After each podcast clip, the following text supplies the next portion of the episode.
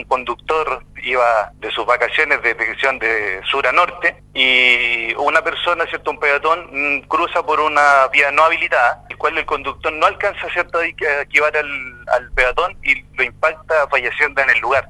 Una persona, como tú decías, de 50 años, eh, adulto, y lamentablemente eh, estamos, ¿cierto?, lamentando este hecho.